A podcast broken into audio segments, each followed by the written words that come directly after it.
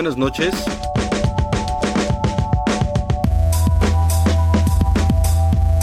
Esta es la emisión de un nuevo show. Estamos transmitiendo en radio y televisión de la Universidad Autónoma de San Luis Potosí en el 88.5 FM de San Luis Potosí, en el 91.9 de Matehuala.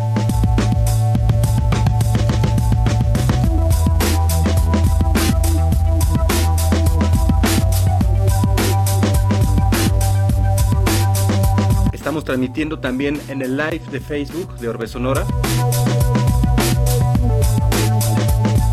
También estamos enlazados por YouTube en Orbe Sonora.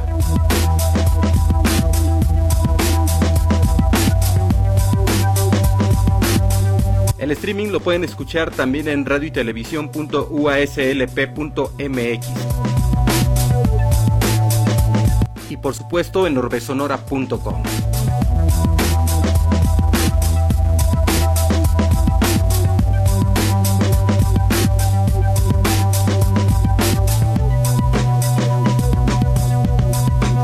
se están uniendo todos. ¿Cómo estás, Galle? Saludo. Hola, Ivona, saludo. Rajim Selecta, saludo. Mayolo Méndez, ¿cómo estás? Acá andamos, dice Galle. Muchas gracias por todo el apoyo. Betsa Betzal, ¿cómo estás? Mariana. Y está Rabín por ahí. Lazy Base.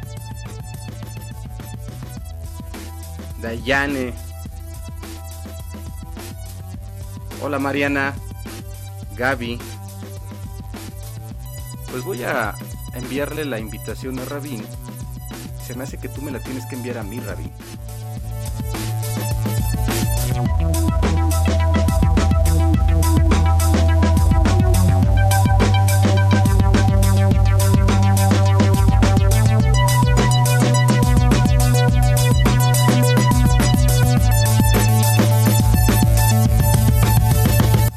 A ver, Rabín, dale en donde dice unirse a la reunión. Chiquihuite. Hola Gaby.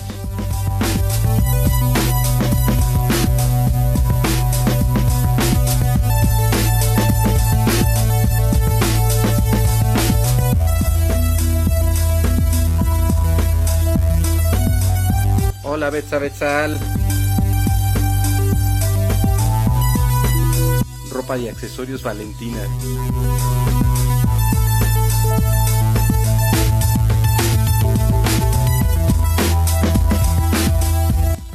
Aquí andamos, dice Rabin. A ver, Rabin, dale en donde dice unirse al video, unirse a la conversación, algo así dice. Para que me mandes una solicitud. Ah, ya, ya encontré dónde, Rabin. Ya te envié una solicitud, Rabin.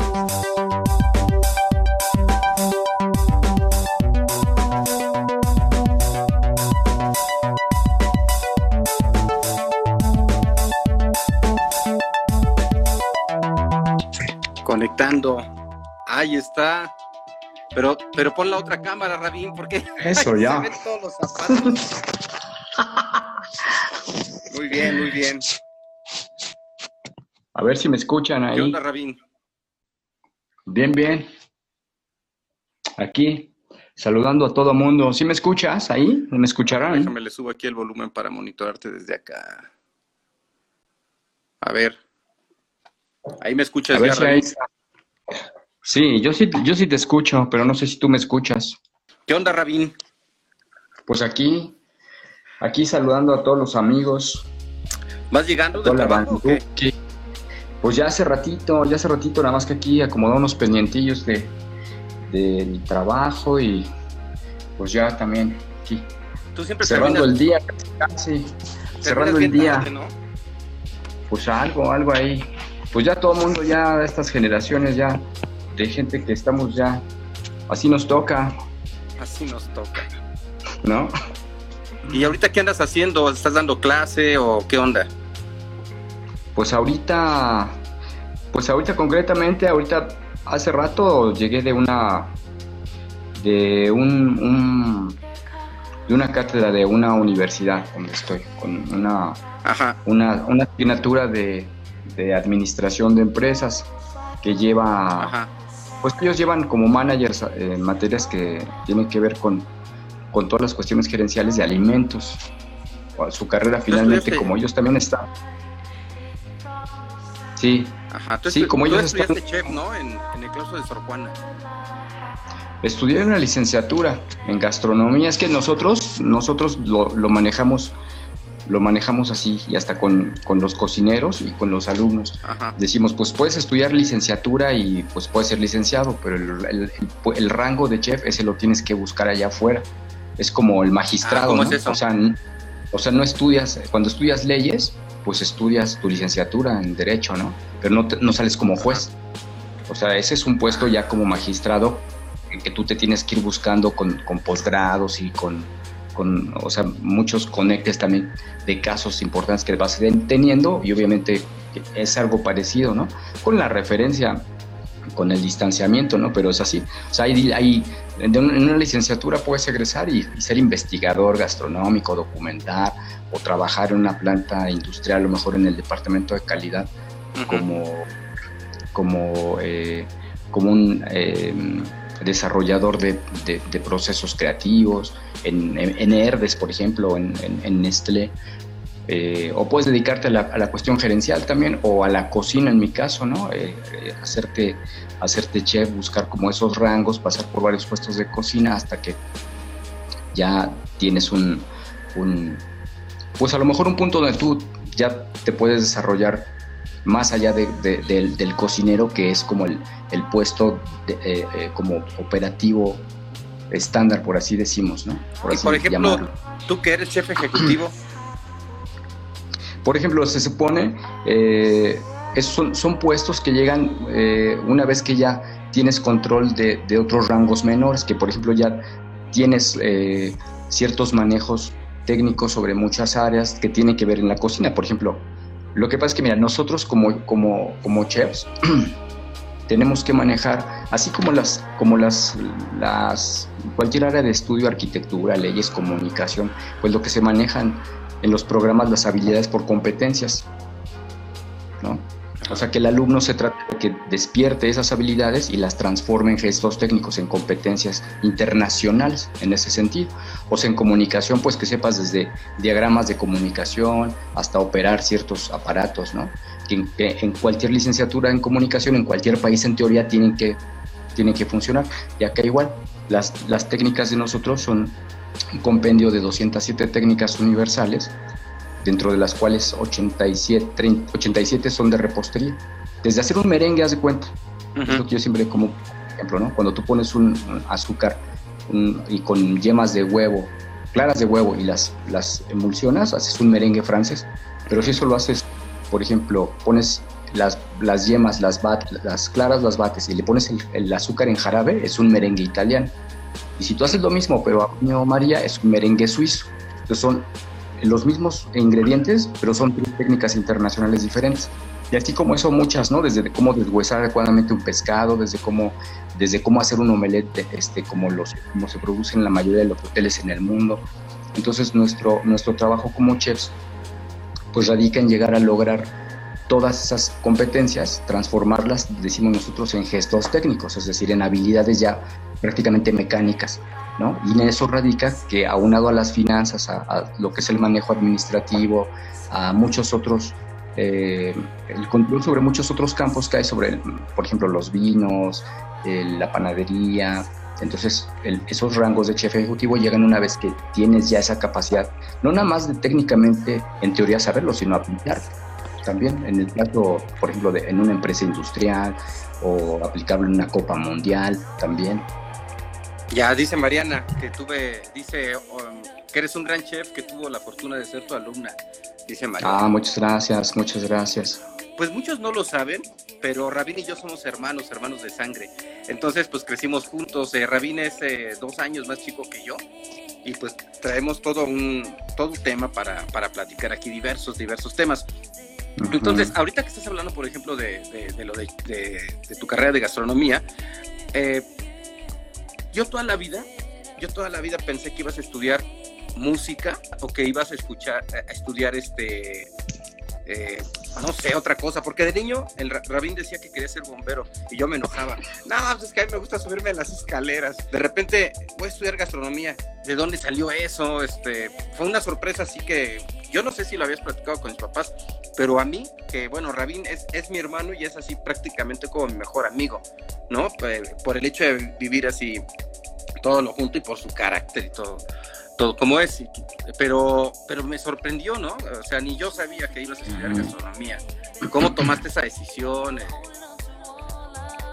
Fíjate que, sí, como tú dices, a mí me... Pues, lo que pasa es que nosotros nos, nos, desarrollamos, y digo por fortuna, en una, en una familia de, de mucho desarrollo artístico, ¿no? Y de investigación. Entonces nuestra infancia siempre fue...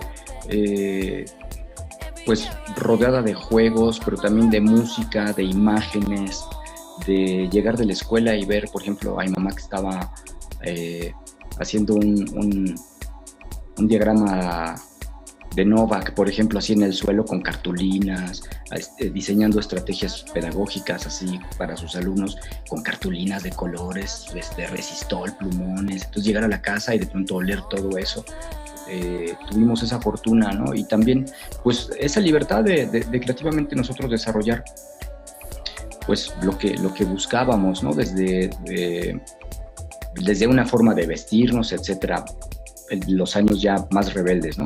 Pero sí, efectivamente, o sea, yo recuerdo que también, a mí siempre me gustó dibujar, Siempre me gustó dibujar, ¿te acuerdas? Los maestros luego me regañaban en la primaria porque decían, es que Rabin se la pasa dibujando ahí en los cuadernos, este, no pone atención, es muy distraído y a mí me aburría de pronto la maestra que estaba ahí hablando, no, que la raíz cuadrada, le daba la vuelta y empezaba a dibujar un barco, un avión, así, ¿no? O sea, así siempre fui... alumnos ahora. Ah, me la han de aplicar, ¿va? O, las, o los cocineros también, cuando estamos haciendo alguna actualización.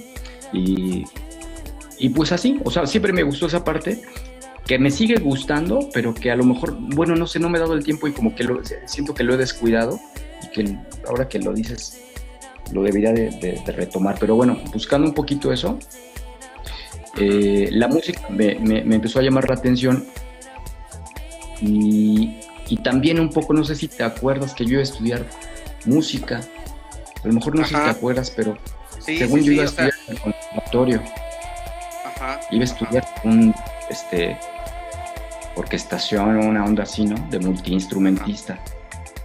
Porque en algún momento me acuerdo que nuestros papás nos habían regalado un, teclado y de los tres hermanos, pues yo fui como que me gustó mucho, ¿no? Así hacía yo mis rolas y eso, y, pero yo decía, no, es que la, corneta que trae, ese aparatón, no, no, no se parece así como a la corneta que es, ¿no? O ciertos sonidos, de pronto un bajo eléctrico en las escalas bajas, tú, tú, tú sonaba bien, pero cuando querías hacer un arreglo a lo mejor de escalas más agudas, sonaba así ya como pianito de pilas, ¿no? Y decía, no, no, no, como que me gustaría aprenderlo así, bien. Ajá. Es que tú querías que un teclado sonara a sintetizador. Como muy real. Ajá, sí, sí, sí. Sí, sí entonces, en eso me hizo, también aquí en San Luis fue la temporada que estuvimos viviendo aquí, pues acercarme a, a la escuela de, a la, parte de, música de Bellas Artes no me gustó así como el plan de estudios en ese momento, lo sentía, eh, pues yo en esa búsqueda también así un poco medio perdido, dije, no, como que este, no, no valoré a lo mejor en ese entonces, decía, yo quiero este, este estudiar, aprender en un piano dos, tres, no uno que está así medio destartaladón o algo así, como eh, cosas que vi. Y, y entonces eh, indagué también en, en, el conservatorio por información no, se movía el internet todavía así tan fuerte, pero hablar por teléfono y decía, no, pues es que eh, creo que ya no podía entrar porque el límite lo excedía creo que por un año, ¿no? Algo así. Entonces, de ahí comencé a pensar, ya como que me llamaba un poco la atención, como los viajes, porque no sé si te acuerdas que a mí me gustan mucho los aviones hasta la fecha, ¿no? Ajá, este, sí. siempre los dibujabas, siempre, siempre te pones a dibujar avioncitos y, y de barcos. Panam, Ajá. Sí, o este, o, mm, o barcos, ¿no? Y, como que de pronto un poco fui conectando las ideas y yo decía, no, pues los viajes, como que... Y, de pronto me acuerdo que vi unos documentales, no recuerdo en qué, en qué canal habrá sido, pero veía que había chefs ahí, ¿no? Y dije, ay, los chefs viajan en los barcos, o sea, como que no me caí el 20 hasta que vi esas imágenes. y, que en los puertos había, en los hoteles, en los grandes hoteles, pues la cocina la manejaban chefs. Y desde ahí como que se me metió esa, esa espinita, ¿no? Y yo dije, bueno, cuando, cuando empecé a buscar las escuelas, pues em, digamos que me invadió una, cuestión de inseguridad porque yo decía, no, pues todos los que estudian gastronomía, en ese entonces todavía era tenía un estigma así de que estudiar gastronomía, eh, pues era como, ¿cómo que vas a estudiar gastronomía? ¿Eres gay o qué? así hasta los papás a veces lo veían, algunos papás que eran muy cuadrados, ¿no? Las tías, que, que la tía Lucha este, alguna vez me dijo, pues ¿cómo? ¿Qué? ¿Te gustan los hombres o qué? ¿No? ¿Por qué estás estudiando eso? No, pues tía, pues es que los chefs pues viajan. Ay, no, no, no, nada más movía así la cabeza, ¿no? Entonces, yo decía, no, pues si yo voy así como, este, como medio incauto, dije, lo más seguro es que los, los compañeros que yo tenga, pues algunos van a, van a ser hijos de chefs. No, o sea, y no se me olvida, no sé si te acuerdas que te, comenté que conocí a un amigo que su papá era chef en Hawái. Y él, me enseñó a, pronunciar precisamente el nombre de, de Kayoki. Cuando yo le dije, ¿cómo se pronuncia ah, esto? Que es un DJ hawaiano. Ah, sí, ah, cierto, sí, cierto. Y entonces, obviamente, pues ya al entrar en la carrera fue como ese despertar, ¿no? Esa ubicación ya del campo profesional. Y, pues eso de alguna manera fue como la, como la, cómo llegué a, esa, a esa puerta que hoy es mi, pues mi pasión. Una de, yo digo que la pasión de, de, mi vida está como en dos. Una parte es la música, porque yo soy así de que me levanto y quiero escuchar música. Voy en el carro y escucho música. Llego en la noche y quiero oír música este, así, ¿no? Y puedo escuchar una rola que escuchábamos hace 20, 30 años y ahí la traigo en el carro, por ejemplo, y la vuelvo a poner, Entonces, pues son como que los dos, las dos, las dos pasiones que tengo. Y, además ahorita, por ejemplo, has trabajado en restaurantes, has, desarrollado cosas. Bueno, vamos a platicar cuando llegas a San Luis Potosí. Algo que llamó la atención en el, en el gremio es eh, pues las técnicas que tú traías del claustro de Sor Juana y lo que habías aprendido con tus maestros en Ciudad de México. Entonces traías todo este tema de espumas, esferificaciones, eh, lo que era cocina molecular, lo que se le llamó o se le llama, eh, pero que en ese momento era así como que el boom en este global la cocina molecular. Entonces traes esto, traes tus este, geles de algas, ¿no? Que mandabas pedir de no sé dónde, y empezaste a esferificar este alimentos. Eh, y empiezas a impactar en San Luis Potosí, en el gremio de, de, la gastronomía y de los chefs, con la cocina molecular. ¿Cómo estuvo eso? Sí, pues fue como una, también eh, mucho, yo creo que en todas las profesiones se da esto, esta cuestión autodidacta, aunque hay ciertas normas que nos rigen profesionalmente en todos los oficios, pero siempre está esa, esa parte de, querer como buscar o entender cómo funcionan o ciertos sistemas, eh, cómo, se logra, cómo se logra llegar a ellos, ¿no? Y eso muchas veces en la escuela no, no, no, no, te, lo, no te lo platican. Es como cuando te dicen, no, como si en la escuela te dijeran, no, pues si un día te llegan a correr es porque un día alguien va a hablar de, mal de ti, ¿no? no pues son cosas como, no, las aprendes acá ¿Eso te decían? Y, este, no, no, se me refiero como que son como cosas de la vida que no te las enseñan en la escuela. O sea, en la escuela te dan como las herramientas, y a lo mejor en tu momento te puede tocar un cuate que sepa mucho, pero a lo mejor si ese cuate no se actualiza en 10 años, te lo llevas, ¿no? O te, da la vuelta a ti si tú no te actualizas tampoco. Entonces, claro. Eh, yo, yo sabía, eh, llegó un compañero a... fue, fue, muy curioso porque yo no tenía contemplado pues nunca dar clases. O sea, yo, yo mismo cuando estudié, yo, nadie hablábamos de, ah, yo quiero dar clases en una universidad. ¿Y vienes de papás profesores? Sí, sí, curiosamente. Entonces, yo venía de, desarrollar un pues nuestros, los, los, los, chefs instructores que teníamos en la universidad, pues venían de la mayoría eh, de hoteles estrellas Michelin, nos jalaban, por ejemplo, hacia eventos, y en ese entonces, así, esa un poco terquedad también de, de esa búsqueda donde estás estabilizando filosóficamente y conectando con todas esas ideas nuevas de, de esa etapa de tu vida, pues ahora sí decía, no, no, no le daba como que la, la, verdadera valoración a decir, pues voy a, trabajar en un catering de un chef que está en una embajada o de un chef que tiene un negocio este, que es propietario eh, de un negocio y viene de Tailandia, este, muchas cosas, ¿no? Y, y, hasta después que, digamos que entras al campo y empiezas ya a, a estar en, en actividad ya laboral, pues tienes que hay muchas cosas que están relacionadas, ¿no? Es como ciertas teorías en la comunicación o, referencias bibliográficas, técnicas que siempre han estado y dices, ah, pues es eso, es de lo que hablaba tal autor. Entonces, en mi caso hubo una temporada donde yo decía, bueno, ¿qué es lo que está pasando? No? ¿Qué, es, ¿Qué es lo que está qué es lo que está sucediendo en México? ¿Hacia dónde va la cocina? Eh, ¿Hacia dónde está como yendo la, la, cocina de, del mundo?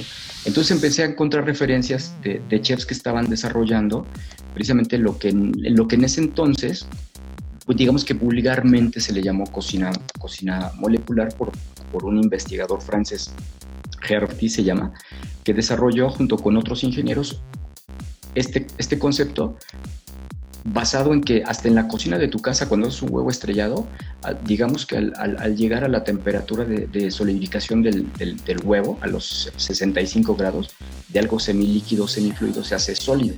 Y entonces ellos diseñaron un libro que le llamaron Cocina Molecular, donde decía eso, o sea, que la ciencia estaba, cada vez que abres un refresco, cada vez que te haces un huevo, estás haciendo ciencia un poco ahí, ¿verdad? Y de ahí también como que se desbordó una mala, eh, digamos, una moda así poco sustentada, porque de pronto dentro de esa tendencia eh, un poco científica, pues se abordaban a lo mejor el uso de ciertos de, carragenatos o hidrocoloides. Una gelatina químicamente es un hidrocoloide, ¿no? Son proteínas que se activan con agua. Hay varios tipos de, de hidrocoloides y ellos decían, no, pues por ejemplo, si quieres hacer una gelatina, puedes utilizar este, desde agar, puedes utilizar el carboximetilcelulosa, muchos agentes químicos. Y decía las desventajas de esto, de esto, de esto. Entonces me, me, llamó la atención eso y cómo empezar a aplicarlo, digamos, en la, en la cocina, en la cocina más formal. O sea, nunca me gustó así como que me encasillara, ni nunca me encasillé yo así como decir, no, es que yo hago cocina molecular, porque siempre me quedó muy claro que había como una moda así tú buscas en internet cocina molecular y, casi más del 50% que vas a encontrar son chefs así poco técnicos y a lo mejor te hacen unas esferas muy fregonas, pero el resto del plato lo tienen mal manufacturado, o sea, sucio el montaje, nada, nada digamos, eh, concreto en, relación como para, para explicarme. Esto, estos, estas referencias que yo, que yo te decía de las 207 técnicas, van a estar presentes toda la vida del chef. De que hagas un, un, mole así, este, o una comida eh, con elementos endémicos o autóctonos, hasta que hagas una cocina de vanguardia, te vas a encontrar con los sistemas porque son, son procesos que en, que en Europa se han estudiado casi por 150 años. Los primeros, haciendo un paréntesis, ¿no? los primeros recetarios que hay de la humanidad son griegos del siglo III después de Cristo y se quemaron precisamente al, al, al al destruirse la biblioteca de, la ciudad de Alejandría en Egipto, ¿no? Pues, eran casi cerca de 190 mil pergaminos, ¿sí? todo lo que, lo que se había descubierto en el universo experimental y observable, de los, desde los astros, la anatomía, este, eh, zoología y demás, pues se perdía esa información. Entonces, digamos que Francia fue el primer, el primer país que retomó toda esa investigación y que empezó a crear conceptos, el uniforme, las técnicas, otra vez formalizarlas. Y de ahí que cuando, cuando nosotros estudiamos gastronomía, nos, nos, eh, digamos que los chefs nos insisten mucho desde que somos jóvenes, desde que fuimos jóvenes y hasta la fecha, en que cuides esas técnicas porque es, son la columna vertebral de toda la del mundo. Entonces yo siempre he sido muy, muy muy apegado a eso, muy fiel, en el sentido de que, de que la cocina que yo haga se la pueda ayudar a un, a un tipo, a un gourmand muy exigente, a otro chef ejecutivo, que venga de otro país y esté a nivel de lo que él sepa comer. Yo toda la vida, cuando platico con Rabín, eh, pues es un sabio, ¿no? Es una persona que tiene una cultura así súper, súper abierta. Y bueno, sus eh, alumnos no me dejarán mentir ha hecho una línea eh, que ahorita vamos a preguntarle a, él directamente, eh, con, la, con su influencia, eh, inclusive una influencia de ver el mundo a partir de lo hacia, hacia los alumnos, ¿no? Me apareces ahí congelado, dije, ya se durmió. no, mira, ya estamos ya bien. Estábamos hablando de, todo esto, de todo esto que estudias, pero, pero en el punto donde llega y esto impacta, o sea, esto, como dices, mal llamado cocina molecular, que llega y impacta en el gremio local, eh, y eres reconocido por esa aportación en el, a la cocina de San Luis Potosí, eh, primero en, en, un restaurante, pero cuando te vas a la, a la, docencia, entonces este pues se hace como que un boom, ¿no? Eh, sobre, sobre todo eso. Saludos, Chinchilla ya, te va a tocar próximamente. Saludos.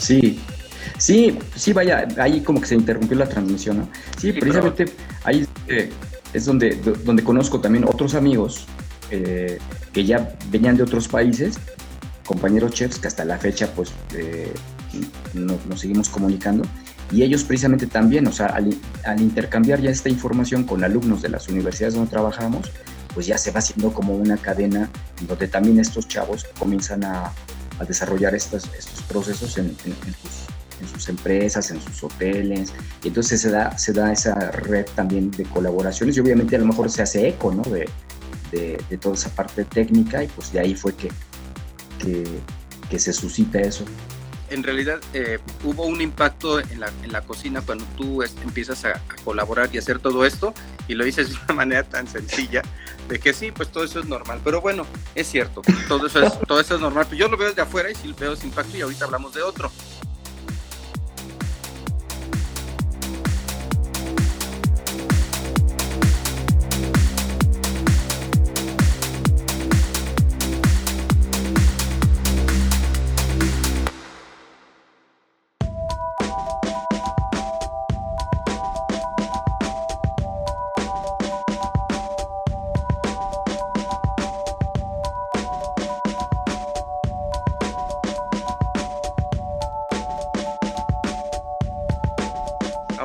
Usar también un poquito esta etapa de, del chef y vámonos al área musical. Entonces me, platicabas al principio de la transmisión que algo que te llamaba mucho la atención era la, la, la cocina, la música, a tal grado que tenías el interés en estudiar en, el conservatorio. Dice Lazy Base que somos los hermanos Caradura. Ah, también, también a Lazy le Más o menos, más o menos, más o menos. Y entonces, eh, mientras estás estudiando en el claustro de Sor Juana, eh, este, este gusto por la música te lleva a desarrollar junto con un amigo un proyecto de drum and bass, pero con guitarra, perdón, con batería y bajo eh, análogos, o sea, reales, ¿no? Y creo que tuviste como dos, tres presentaciones y esto fue tu primera aproximación a algo que se vino después. Pero platícanos un, un poco esta, esta, esta propuesta de bajo y batería, de, drum and bass que tocabas hace más de 10 pues años. Ah, más, hace más pues, de 20 no, más, más de 20 años, sí. Sí, pues lo que pasa es que el, acercamiento con la música en esos años, pues hoy en día es que han cambiado mucho eh, socialmente cómo, cómo se perciben las manifestaciones del arte, ¿no? Eh, por ejemplo, ahorita, cuando tú ibas a un evento electrónico, eh, hablando como de ese contexto, pues tú ibas a ver a un DJ, a un, a un, a una sala, a una galería, y si era un, algún tipo que viajaba, decías, no, pues es que este cuate, esa música yo nunca la había escuchado. Y, cuando de pronto estás tú tomando chela, oías que decía, no, es que toqué este, en Buenos Aires y un DJ que venía de Polonia me regaló esta rola que toqué ahorita. Entonces, como que ahí me caí el 20 y decía, pues estos cuates traen música que no se encuentra ni en México, ni es música necesariamente importada, sino que es de los lugares que están recorriendo. Pues es que en la Universidad del Claustro ha sido siempre un, pues un un espacio de, pues de, cuestiones muy humanistas, ¿no? Y de, de obviamente gente de una apertura eh, muy fuerte en relación a todo lo que es el arte. Eh, en ese entonces, por ejemplo, había un día que se llamaba Día Claustro, todo en paréntesis del, del, tema del proyecto, que de ahí surgió, donde, por ejemplo, el Día Claustro, este, un día recuerdo que era, era un día de la semana donde todas las licenciaturas tenían que aportar algo de, tu de su billete, o sea, los alumnos de su billete. Y ese día, por ejemplo, la universidad contrataba por la Consumatum Est, Café Tacuba y Titán gratis, ¿no? Y entraba toda la gente del centro que estuviera, que quisiera comer, que quisiera, quisiera entrar a una expo. Es un día que la universidad se abre así, como para que conozcas las instalaciones, conozcas el concepto. Entonces, dentro de la universidad es muy común que conozcas, son siete licenciaturas eh, y, pues ibas conociendo con muchos amigos ahí y dentro de, ese, de, todos esos universos, pues encontrabas ahí como eh, esos, esos ecos, ¿no? De, ah, fíjate que yo también tengo este como que eh, tengo la idea de esa música y que no sé qué. Que era una música bien nueva. Era una música súper nueva. Creo que apenas eh, eh, para Don Análogo no existía. Apenas iba a formar el Cachopa, al Cachopa Sound System. Por ejemplo, el primer, Sound System. fue el primer colectivo, el primer colectivo. mexicano. Sí, por ejemplo, este, mi hermano Rob y yo, que le mandamos un saludo que estás allá en, España, nos íbamos así. Cine ¿no? Sí, está en el, en el Festival de Cine de Guadalajara. Y nos íbamos, por ejemplo, a las tiendas que había en ese entonces, especializadas, y por ejemplo, un disco de Ronnie Sainz, un disco de Talvin Singh, que es un cuate inglés que producía drum and bass con, con mucha influencia de, de India. O sea, eran discos que ahorita estarían costando, no sé, mil pesos, ¿no? Entonces era ahorrar para comprar esos discos y eran pues, discos que no los prestabas. Entonces cuando de pronto había alguien que también oía esa música, era así, oye, hay que hacer algo, no sé qué. Entonces sí, desarrollé con, con Robert, que es un amigo que por ahí anda ahí perdido en, una playa, pero que de pronto ahí le mando saludos.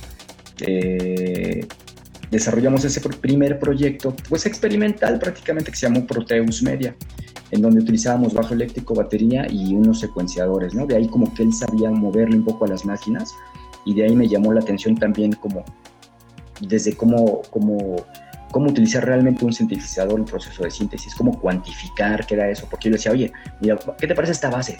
y yo le, hacía con las teclas, ¿no? Con, con la caja de, ritmos. me decía, no, no, no, no, es que es chingo, pero lo tienes que cuantificar. ¿Cómo que cuantificar? Sí, güey, mira, a ver, tócalo, te voy a grabar. Y luego aplicaba una, una, una, función donde se emparejaba ya los errores que había como errores naturales de ritmo humano, el mismo secuenciador te los ajustaba. Me decía, eso es para que no se escuche como que trabado, que no se escuche como que se te está como que desfasando el dedo, o sea, vas a armar una, una estructura muy básica y la máquina te la va como a corregir, eso se llama cuantificar, ah, ok, este, y, y, y, con él como aprendí esos elementos un poco más técnicos de la música, que yo en términos autodidactas, pues lo, lo, lo, lo, desarrollaba pues muy así en bruto, ¿no? Me decía, no, pues es que esto se llama escala, el teclado tiene tantas octavas, ¿no? Este, bla, bla, bla. Entonces fue un proyecto, este, pues, eh, breve, pero muy experimental en ese sentido y sustancioso también porque me abrió también, fue como el, el primer... Eh, el, primer encuentro con, con, la composición electrónica que me hizo más adelante desarrollar otras cosas, ¿no? involucrarme un poco con más gente que estaba metida en eso, pero ya a nivel inclusive a nivel continental. Y luego eh, empiezas a, a, tocar, llegabas a, a, visitarnos aquí a San Luis y traías discos y traías, este, pues tú andabas en los raves allá en la Ciudad de México. Pues era precisamente todas esas relaciones también nuevas que yo estaba conociendo, ¿no? Y, y yo me acuerdo que precisamente empezando a, comprar esa música, me llamaba la atención cómo se mezclaba, pero yo no tenía CD players ni nada y no los entendía del todo, ¿no? Hasta que un día, pues era precisamente como también los inicios de Orbe Sonora, pero en caminos separados, ¿no? Yo, yo por allá, Orbe Sonora por acá. Y, y, buscando a lo mejor como esa manifestación de compartir como por gusto esa, esa, esas, esas ideas, esa música, y pues así con, con los Disman al principio, ¿no? Tocando y compraba yo mis discos hasta que un día en una fiesta me dijo un, un, cuate, me dijo, no, es que esa música tiene esta pero esa no, no, no se puede mezclar, güey. Tienes que este, eh, usar a, unos aparatos, ¿no? Se llaman CD players y, y, tienes que buscar esa música original. Yo decía, pero este es original, no, no, pero, o sea, rolas que, o sea, son discos que a lo mejor son discos de vinil o CDs que nada más traen cinco rolas pero son importados.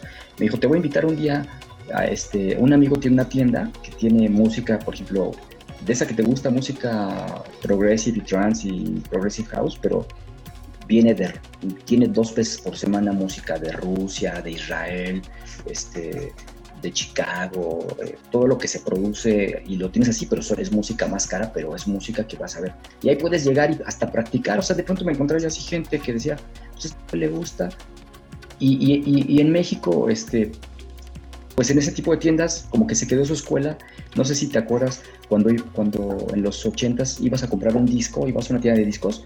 De vinil. En ciertas, de vinil, por ejemplo, o cassettes, antes de que saliera el, CD, tú ibas, por ejemplo, a alguna tienda, a ciertas tiendas como que se, iba a comprar música moderna. No sé si te acuerdas que íbamos con mi tío Arturo a satélite, de repente los DJs ponían, por ejemplo, a Police o este, cómplices o no sé, caifanes, y de pronto llegaba un señor y decía, póngame esto de... Tú podías llegar con el disco a que te pusiera una rola, aunque estuviera cerrado el disco de vinil. Oye, ¿me puedes poner esta rola? Ah, sí, ¿cuál? No, pues la segunda del lado, güey.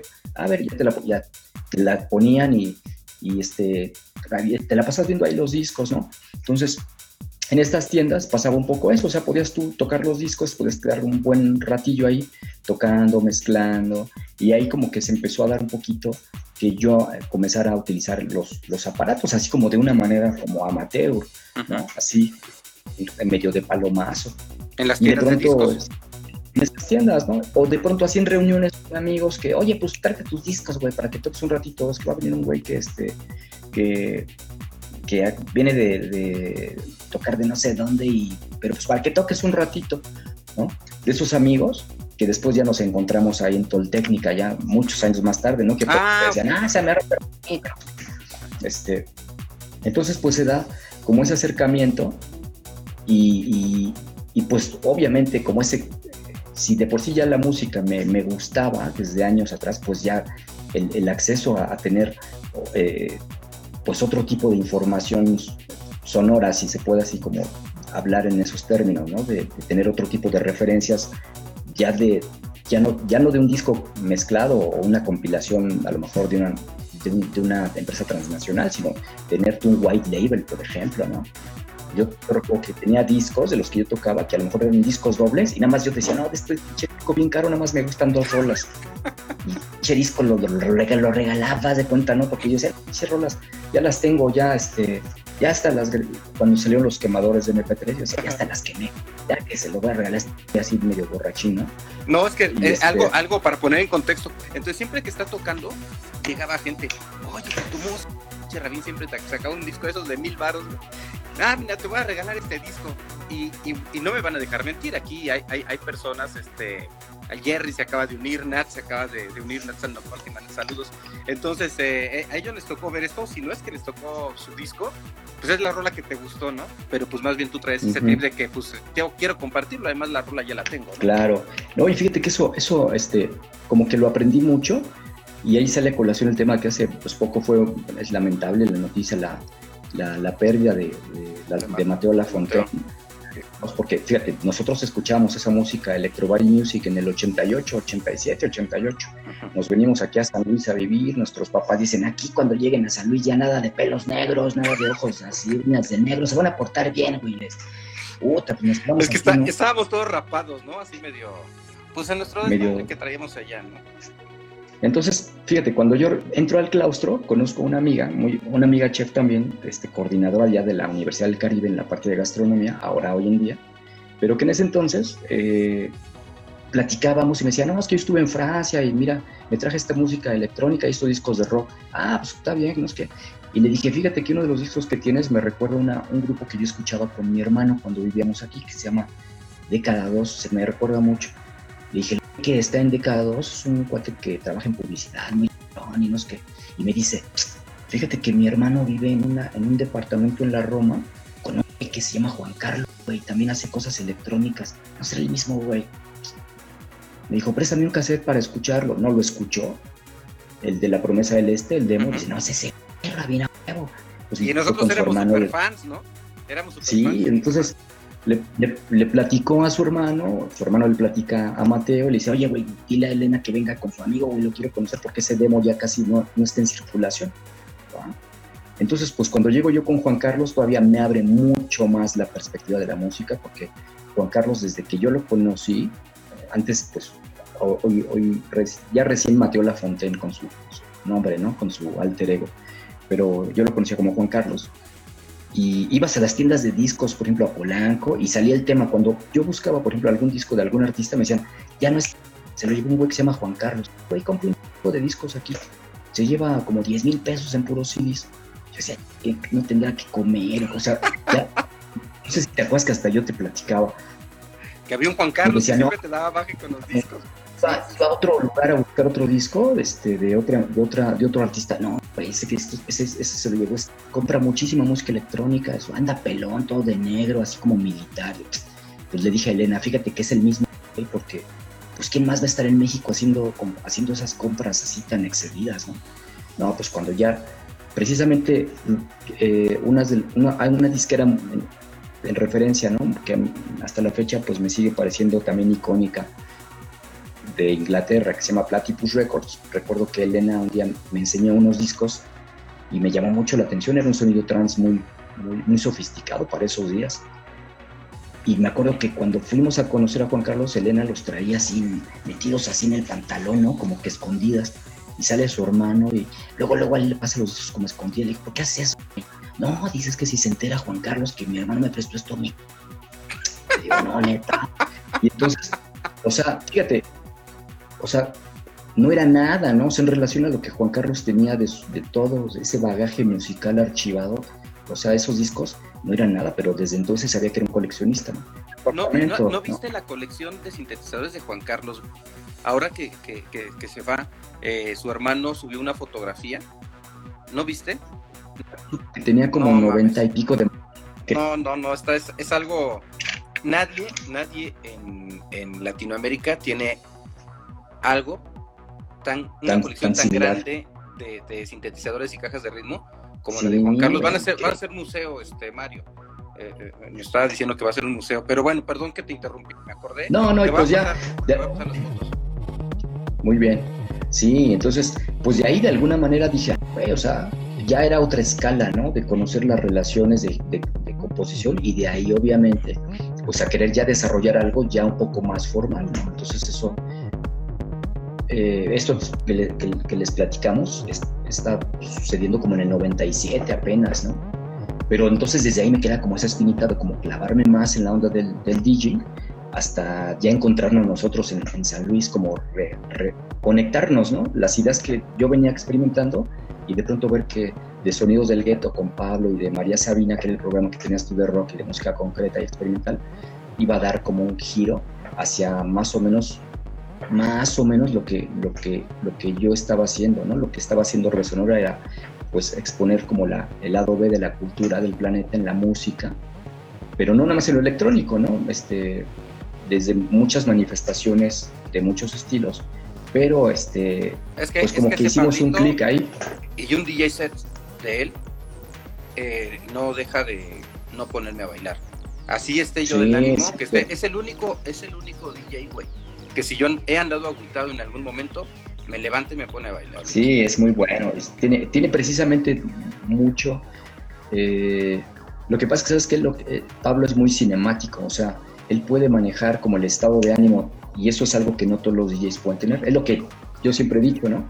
Yo veo, por ejemplo, los charts de, de, John Dewey, de Catania o de Sasha y no necesariamente porque los toquen ellos me tiene que gustar, ¿no?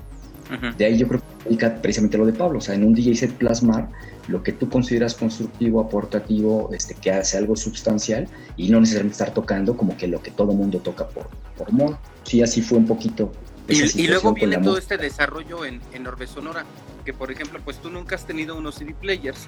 Todos tus tracks del set te los sabías de memoria. Entonces con CD players, es más, al principio con Discman, con Discman las tocabas y sabías en qué momento cuadrarla. En, un Discman tú no podías este, subir o bajar la velocidad del pitch. Entonces ya sabías a qué velocidad venía y dependiendo eh, eh, eh, el, bit por minuto, tú, este, tú, tú lo, ponías y ponías a bailar a la gente también. Entonces era sorprendente. que con Discman te pusieras a mezclar. Sí, buscar es que de tal, por eso te digo que de tanto oír la música, matemáticamente yo creo que hasta de manera inconsciente aprendes la construcción. Entonces, el número de compases, eh, yo creo que pues es eso, ¿no? O sea, de, ese, de ese planteamiento autodidacta que te platicaba, pues llegar a ese punto donde ya tienes ese, ese dominio de, de, de, la estructura, o sea, de, leer, de leer matemáticamente la estructura desde que le estás mezclando como, ah, esta, esta tiene el, breakdown en esta parte, es en el minuto tal, pero al, compás, este, al número tal, ¿no? Que ya son cosas muy clavadas. Y, luego conocimos a Germán Galarza, que es un Real 303, eh, que él tenía 19 años y estaba haciendo una música eh, todavía eh, como que en fase de maqueta, pero bien interesante para su edad. Finalmente, junto con él, él entró a Orbe Sonora y junto con él desarrollaste un live back eh, que tuvo eh, reconocimientos eh, nacionales, o sea, obtuvieron un primer lugar en un, en un este, festival de música electrónica en Teotihuacán, pero además su música fue distribuida por disqueras. Es decir, no... Em, eh, llegabas a Sambors, por ejemplo, y comprabas el disco, ¿no? Con la recopilación de los Parade, me parece. O sea, el, disco más, la recopilación de música electrónica más importante de México trae una rola de ustedes. Sí, fue algo que, que en su momento a lo mejor eh, pues yo creo que todo, todo, todo está en el, en el, espacio y tiempo que le corresponde, ¿no? Eh, fue un proyecto, efectivamente, Germán manejaba mucho hasta la fecha, este, es muy apegado al Psytrance, y yo, yo me, me, me, orillé, me orienté más hacia toda la, lo que era como la, el sonido o la, la, tendencia del, del, progresivo, ¿no? Tanto en el, tanto en el house o en el, o en el, o en el trance. Y entonces, pues nos entendíamos bien en términos musicales, decidimos empezar a desarrollar cosas, nos, inclusive el, cuando llevé el, primer track todavía estaba yo viviendo en México, estábamos en un proyecto de un restaurancito, no sé si te acuerdas, así que me venía yo acá y... Con tus cuates, en esa época, de, ahí de la universidad. Era un cafecito, ¿no? Una cosa así. Ah, sí, pues como un tipo bistró así chiquito. Ahí, en, la, eh, en, la, Roma o algo así, ¿no? No, hacia, eh, hacia Espartaco, como hacia, es hacia Calzada de Tlalpan, pero ah. yendo hacia el Estadio Azteca, hacia allá estaba. Entonces, en, una de esas regresadas que tuve a la ciudad, a México, eh, me llevo uno de los tracks y, ya estábamos precisamente lo de Orbe Sonora, esto que estamos hablando de Orbe Sonora y de este proyecto ya era como 2000, 2003, por ahí 2003, 2004. Entonces tú me dijiste, hoy deberías ir con Juan Carlos a, entrevistarlo, pero ya en plan como Orbe Sonora, ¿no? Este, a platicar con él. Para el programa de radio, ¿no? Algo así, pero me acuerdo que me regaló unos discos que por ahí, por ahí están, pero pues fue una entrevista así medio informal porque pues yo no soy comunicólogo, o sea, no se me ocurrió una pinche grabadora ni tenía, o sea, no, fue así como el contacto, ¿no? Y de, y de paso le, le mostré yo lo que estamos haciendo para, para, para, saber su opinión y fue muy grato porque me dijo, sabes que pues está muy bien hecho, está muy bien desarrollado, tiene este, sonidos que están muy bien, muy bien, o sea, una estructura que es formal y demás. Yo te recomiendo que vayas con esta persona, que no sé qué, que vayas a Noise Lab y demás. Y bueno, ahí como que comenzó, de hecho ese primer track en algún momento se lo pude yo dar así de mano en, un, evento a Sasha, porque también eso en, en algún me decían, eh, me decían muchos amigos, me decías que cuando vienen, cuando lo, por ejemplo Sasha o John Dewey o este John Kramer van a otros países, toda la gente les lleva demos. Y cuando vienen aquí a México, toda la gente los ha pero no les da nada de producción. Y dice, y ellos también cuando aquí en México les das algo, o sea, son como muy agradecidos y lo meten en sus charts o en sus DJ sets, ¿no? Entonces lo de Biotech fue como, digamos que fue creciendo, fue creciendo. No sé si, te, si recuerdas en, en algún momento conocimos a, Kermit también, que le mandamos un abrazo a Oscar Barrera. Ellos tenían un pull record que se llamaba New World Promote. Un pull record, eh, pues es una, es como si fuera una, una red de producción de, de DJs, hablando de, la cuestión electrónica, con, con diferentes eh, puntos de, de contacto a nivel mundial por ejemplo, el, el, Pool Record donde estaban ellos, ellos estaban en la parte, digamos, de la antena, por ejemplo, de México. Cuando en algún momento conocí a Kermit, me decía, oye, tu música está... Dijo, ¿no te gustaría que la tocaran, por ejemplo, en Buenos Aires o en, en, Perú? Eh, o, en, o en, en, Chicago, por ejemplo. Y dije, no, pues sí que necesito. No, pues nada más. Me dice, nosotros lo que hacemos es que eh, esas rolas hacemos una, un, un, como un test pressing y entre todos nos rolamos lo que todos estamos tocando y lo analizamos así por, por charts. Decimos, no, pues este, en el chart, por ejemplo, de Progressive House, en México se está tocando esto, en Argentina esto, en, en, mm. en, Norteamérica esto. Ya recordé. Entonces nos decían, ¿sabes qué? Mira, prueba, este, este, estos son los cuates de Biotech de San Luis Potosí, este, prográmalos en Buenos Aires. Entonces nos empezaron a mover así. Y eso fue como algo que, que, era también muy edificante, ¿no? Saber que algo que estamos haciendo en chiquito lo estaba escuchando y lo estaba programando gente en clubes importantes a nivel, a nivel Latinoamérica.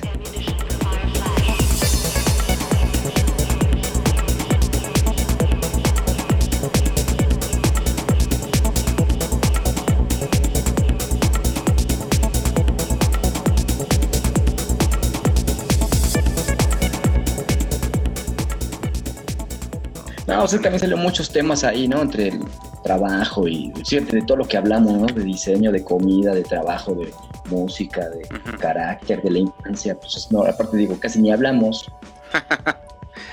que te hayas dado la vuelta, que hubiéramos estado aquí platicando en esta, en este, en estas transmisiones, que pues el, principal pretexto era generar contenido en el marco de los 20 años de Orbeson. Sí, pues qué bueno. Fíjate que yo no soy así mucho por mi trabajo también, ¿sabes qué? No soy mucho estar pegado como en la cuestión este, pues de los gadgets y eso. No sé si será porque a lo mejor por la generación que yo soy como chef, pero este pero pues, como sea, pues ahí estamos en, en, contacto.